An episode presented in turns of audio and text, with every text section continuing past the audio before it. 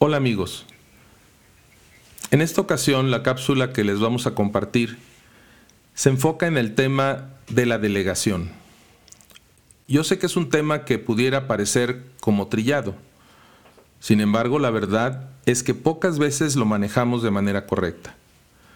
Vamos a hacer un contraste entre lo que significa delegar y lo que significa abdicar.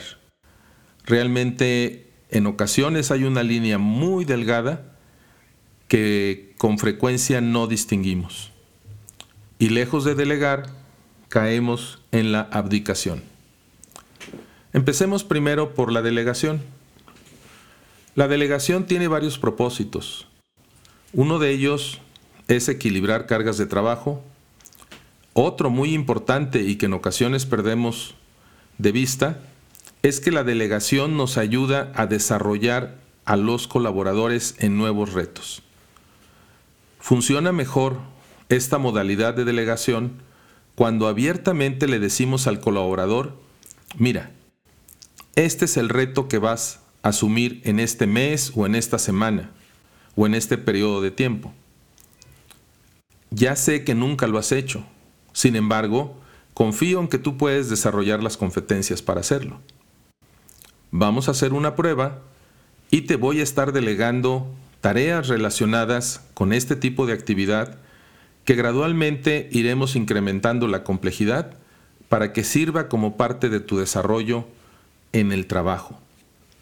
Es una forma de capacitación que no requiere un aula, un instructor, una inversión, sino que aprovechamos las mismas circunstancias, la dinámica diaria del negocio, para identificar personas que queremos ir formando, que queremos ir desarrollando y que obviamente al saber que son aprendices, porque en cierta forma lo son, vamos a estar cerca de ellos para asegurar que con la distancia prudente tampoco vamos a estar respirando en sus, oídos, ¿verdad? Eh, los vamos a estar observando para asegurar que estén haciendo algo valioso. Dentro de la delegación existe una ley de oro y esta ley de oro de la delegación nos indica que debiéramos de estar delegando aquellas tareas que nuestro equipo o algún integrante de nuestro equipo pueda realizar al menos en un 70% de lo que nosotros lo haríamos. Si nosotros queremos llegar al momento glorioso de que lo hagan exactamente como nosotros, pues nunca vamos a delegar. Hay que dar la oportunidad que lo hagan y luego estar conscientes que nos va a tomar un poco más de tiempo para retroalimentar a la persona y con precisión y con claridad señalarle en dónde estuvieron los puntos débiles del trabajo que nos entregó. En México se utiliza una expresión un poco grosera que nos indica que cuando delegamos y no damos seguimiento, de hecho la expresión dice, una instrucción delegada y no supervisada se la lleva la, la señora que dicen los borrachos, que empieza con CH. Entonces, ciertamente la delegación no significa que te desentiendes por completo, sino que debes de tener puntos de control en el tiempo, puntos de seguimiento para asegurar que van sucediendo las cosas. Pueden ser desde juntas formales o una aplicación de seguimiento de tareas, o una junta virtual, o un monitoreo en un grupo de trabajo en, una aplicación que te sirva para asegurar que las cosas van avanzando correctamente o que los entregables se llegaron a dividir en parcialidades para que tú puedas ir validando la calidad de los mismos. Cuando tú dejas de dar seguimiento, cuando tú dejas de medir, cuando dejas de retroalimentar, en realidad lo que estás haciendo es una abdicación. Y el abdicar precisamente consiste en, en teoría, en tu mente, delegar algo y olvidarte de eso.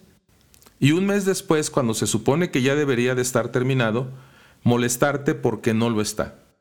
En realidad no delegaste, en realidad no formaste, no retroalimentaste, no construiste un equipo, no integraste todo ese proceso de delegación en un sistema de seguimiento de tareas. lo que estás haciendo es simplemente aventar tareas pensando que van a suceder. Sería lo mismo que un agricultor aventara semillas en cualquier tipo de terreno, sin importar la temporada, sin importar si hay riego o no hay riego, y esperar a que esas semillas den algún fruto. No, tiene que haber una preparación de la tierra, tiene que haber un riesgo, tiene que haber un seguimiento, tiene que haber también la aplicación probablemente de algún eh, fertilizante para eh, propiciar un mejor desarrollo y una mejor nutrición de la planta. Lo mismo pasa con nuestros colaboradores. Eh, un jefe que tuve en Monterrey era de origen argentino. Recuerdo muy bien, tenía una voz muy grave, muy fuerte, y me decía, mira Roberto, tus colaboradores, tu equipo, eran alrededor de 25 personas que me reportaban, claro, con algunos mandos intermedios, pero me decía, tus colaboradores son como tus hijos, nada más que bigotones. Y lo que él quería transmitir es que al igual que vamos formando a nuestros hijos y les vamos poniendo retos incrementales, lo que él quería decir es que al igual que formamos a nuestros hijos, dándoles retos incrementales para que vayan desarrollando habilidades en la medida que van creciendo, es lo mismo que tenemos que hacer con nuestros equipos. Asegurarnos que somos claros en lo que estamos delegando, pero todavía más importante, asegurarnos que tenemos mecanismos de seguimiento.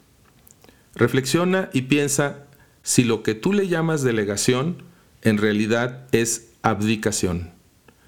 Recuerden que esa palabra viene de los reinados, cuando un rey abdica a su posición como rey y deja el trono en manos de otra persona.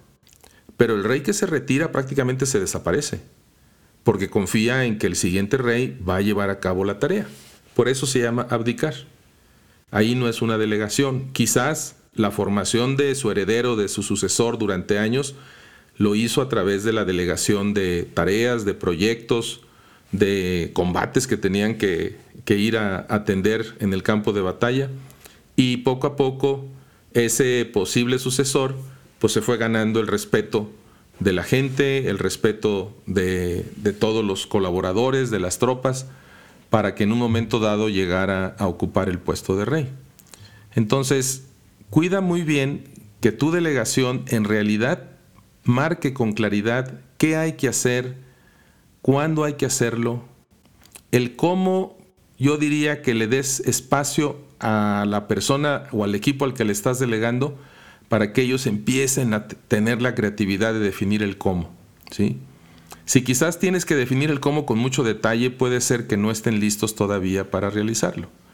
Pero sí que entiendan el qué, el para qué, el cuándo, cuándo debe estar qué entregable, y de esa manera tengan una claridad en el reto que están ellos absorbiendo con el fin no solo de satisfacer una necesidad de la empresa y del sistema de trabajo, sino también como parte de su propio crecimiento. Muchas gracias por escucharnos, me dio gusto saludarles y espero que tengamos la oportunidad de seguir compartiendo con ustedes nuevos contenidos. Pueden seguir nuestros podcasts en los siguientes canales: Spotify, Radio Public, Apple Podcast y también en Stitcher. Y nos pueden encontrar en las redes sociales. Nuestra página web es novarum.mx, en donde van a poder encontrar los artículos que escribimos en, nuestro blog y también videos del canal de YouTube. Muchas gracias.